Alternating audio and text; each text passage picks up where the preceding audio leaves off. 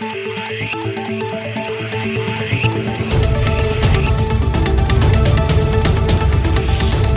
et bienvenue à cette nouvelle édition de Santé, Sciences et Développement, le magazine scientifique de SciDev.net en partenariat avec votre radio.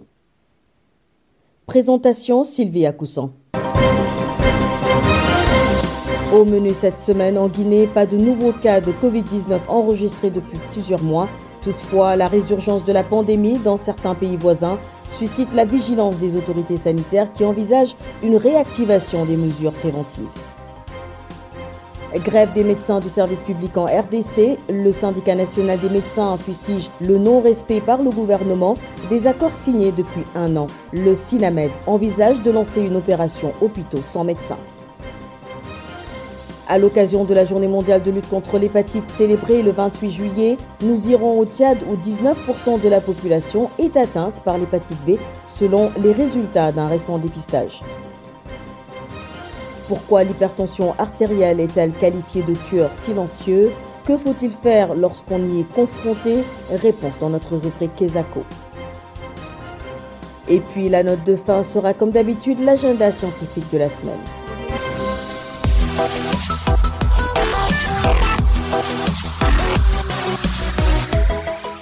Bienvenue à tous. En Guinée, aucun nouveau cas de Covid-19 n'a été enregistré depuis plusieurs mois. Mais face à la résurgence de la pandémie dans certains pays d'Afrique, les autorités sanitaires du pays envisagent de réactiver les mesures préventives qui, selon elles, ne sont plus observées ni par les populations, ni d'ailleurs dans les structures de santé. Correspondance de Samuel Dimba Diolamou à Conakry.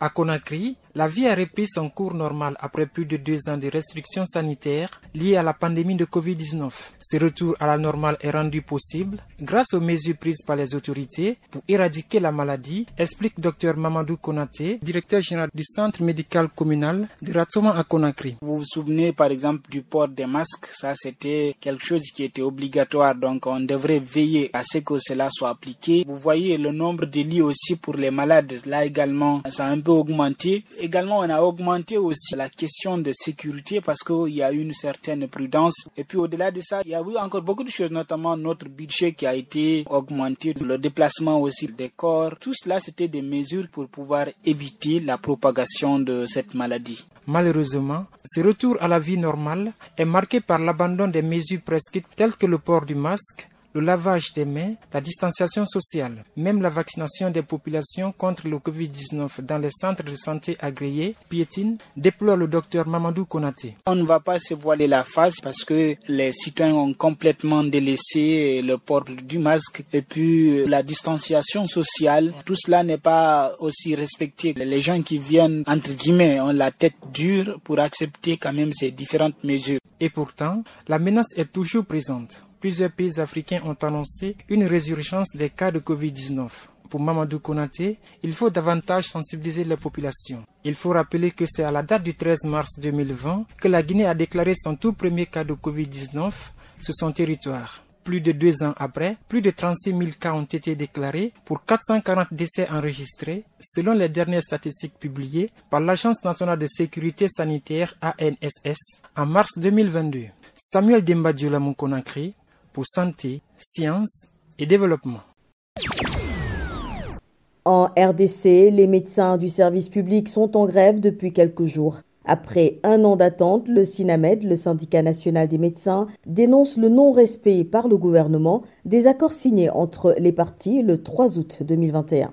Dans certains hôpitaux, c'est un service minimum qui est assuré. Le syndicat envisage de lancer une opération hôpitaux sans médecins si rien n'est fait. Les précisions de Bertrand Mayumbo à Kinshasa. Le Sinamed ASBL, effectivement, a commencé la grève le 6 juillet et nous n'avons pas eu gain de cause à ce jour parce que le gouvernement de la République ne fait pas un effort pour rencontrer les attentes des médecins. C'est ce qu'a annoncé le docteur Fabien Nzoko, secrétaire général national adjoint du syndicat national de médecins, SINAMED, devant la presse ce 18 juillet.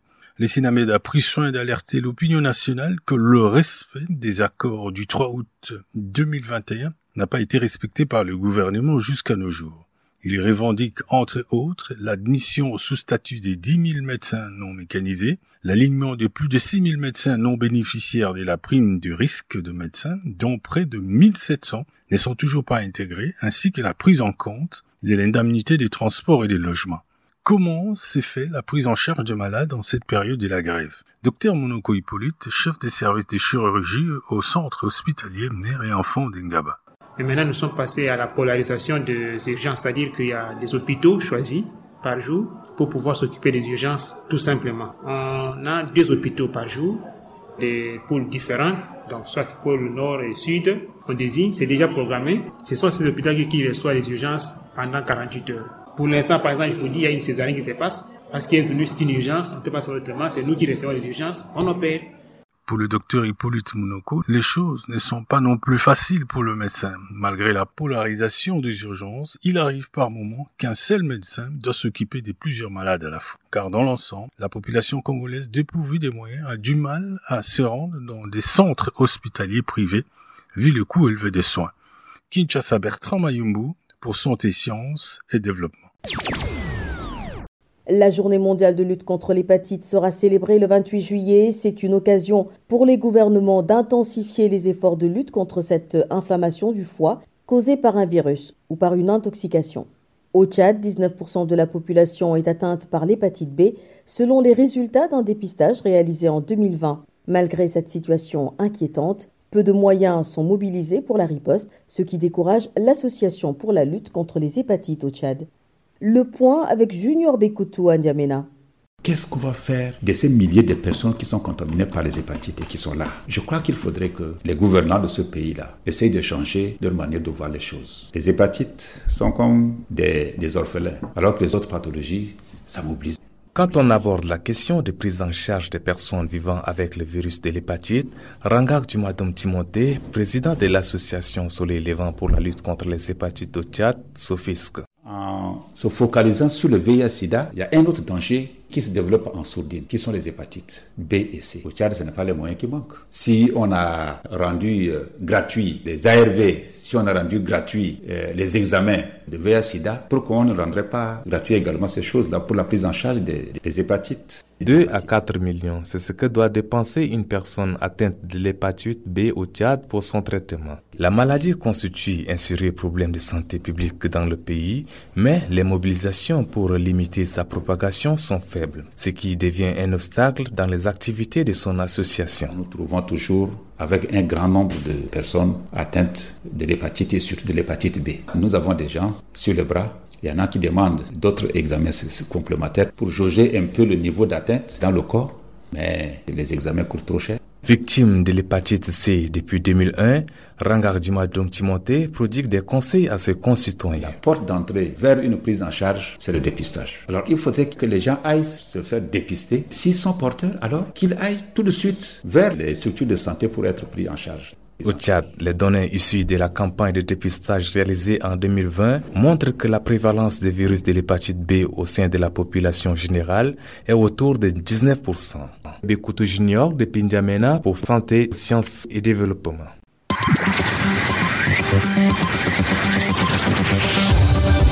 Qu'est-ce que c'est? Vos questions à la rédaction, les réponses de nos experts.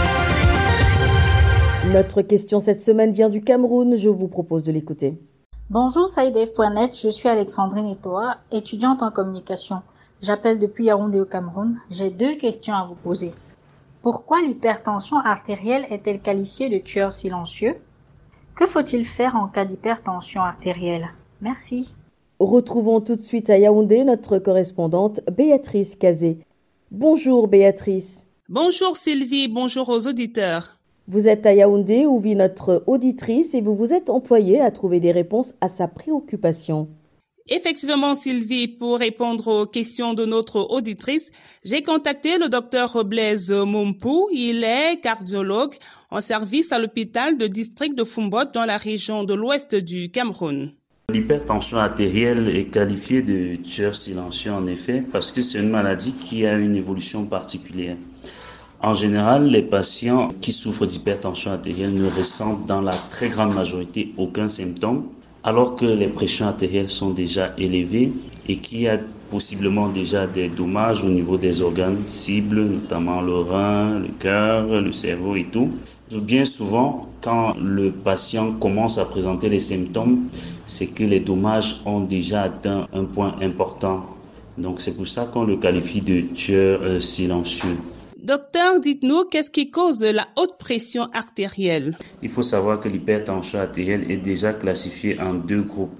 Les hypertensions artérielles essentielles, qui constituent au moins 95% de cas, c'est ce qu'on a euh, la plupart du temps, où on n'a pas une cause particulière on a plutôt des facteurs qui euh, s'additionnent pour expliquer la survenue de l'hypertension artérielle chez ces gens-là. Et puis on a l'hypertension artérielle secondaire. Ça veut dire qu'on a une affection une maladie qui est susceptible de se compliquer par une hypertension artérielle. Et dans ce cas-là, lorsque cette maladie qui est à la base de l'hypertension artérielle est traitée, en général, euh, la pression artérielle redevient normale. Concernant l'hypertension artérielle essentielle, il y a beaucoup de facteurs, comme je disais tantôt, mais les plus gros facteurs, c'est l'hérédité. C'est l'âge, plus on vieillit, plus euh, le risque de, de survenue d'une hypertension artérielle est important. C'est aussi les habitudes de vie, notamment la consommation de tabac, consommation d'alcool, euh, la sédentarité, l'obésité et d'autres maladies associées comme le diabète. Donc c'est autant de facteurs qui peuvent expliquer la survenue d'une hypertension artérielle essentielle. Pour l'hypertension artérielle secondaire, je dis c'est seulement c'est une minorité de cas, hein, c'est une faible proportion. C'est des causes particulières, souvent les maladies endocriniennes, euh, un certain nombre d'affections qui sont bien répertoriées. Donc la, la prise en charge permet à la pression artérielle de revenir à la normale. Et que faut-il faire en cas d'hypertension artérielle? Il faut savoir que c'est une maladie chronique déjà qui euh, va nécessiter une prise en charge médicale. Donc il faut consulter le médecin qui va prendre le temps de vous expliquer la maladie, euh, l'évolution, les complications qui peuvent survenir, mais aussi et surtout qui va vous expliquer les habitudes de vie qu'il faut euh, avoir désormais. Après, il y a le traitement médicamenteux. Donc, on a beaucoup de classes thérapeutiques qu'on peut proposer à nos malades le tout étant euh, le tout avec un double objectif, baisser les chiffres euh, tensionnels et prévenir euh, la survenue de complications de l'hypertension artérielle. C'était le docteur Blaise Mompou, cardiologue en service à l'hôpital de district de Fumbot. C'est dans la région de l'ouest du Cameroun. Merci Béatrice. Je rappelle que vous étiez en ligne de Yaoundé, la capitale du Cameroun. Chers auditeurs, si vous aussi souhaitez nous adresser une question, une seule chose à faire, appelez, écrivez ou laissez un message vocal au numéro WhatsApp suivant, le plus 221 77 846 54 34. Je répète, le plus 221 77 846 54 34. Votre question, vous pouvez aussi nous l'envoyer par email. L'adresse email, c'est celle-ci, podcast.sidev.net. Podcast s'écrit P-O-D-C-A-S-T et Sidev s'écrit S-C-I-D-E-V. Je répète, podcast.sidev.net. Vos questions et commentaires sont attendus à ces différentes adresses à tout moment de la journée. L'agenda. Place à Virgile Aissou, c'est pour feuilleter l'agenda de la semaine. Bonjour Virgile. Bonjour Sylvie, bonjour chers auditeurs. Fidèle au rendez-vous, vous avez sélectionné quelques événements scientifiques intéressants cette semaine. À l'agenda cette semaine, le 26 juillet, c'est la journée mondiale pour la conservation de l'écosystème des mangroves. Toujours le 26 juillet, l'UNESCO organise un webinaire sur l'éducation au changement climatique. La session abordera deux questions essentielles. D'abord, que signifie l'adaptation au changement climatique dans le contexte éducatif? Ensuite, comment l'éducation peut-elle préparer les étudiants à s'adapter et à être plus résilients face à la crise climatique? De même, l'édition Afrique francophone de SciDev.net organise le vendredi 29 juillet un webinaire sur le thème Peut-on consommer les médicaments après leur date de péremption? Notez bien, c'est le vendredi 29 juillet à 11h GMT. Détails et inscriptions sur le site www.sidev.net/fr. SciDev s'écrit S-C-I-D-E-V. Je répète www.sidev.net/fr. Enfin, à ne pas oublier Sylvie, le 31 juillet sera célébrée la journée internationale de la femme africaine. Voilà, c'est tout pour cette semaine. Merci Virgile. Mesdames et messieurs, ainsi s'achève ce numéro de notre magazine Santé, Sciences et Développement que je vous remercie d'avoir suivi. Rendez-vous la semaine prochaine, même heure, même fréquence. D'ici là, portez-vous bien. Cette émission est disponible en podcast sur le site sidev.net/fr. Cette émission a été réalisée sur financement du CRDI, le Centre de recherche pour le développement international, un organisme public canadien. Le CRDI investit dans le savoir, l'innovation et les solutions afin d'améliorer les conditions de vie dans les pays en développement.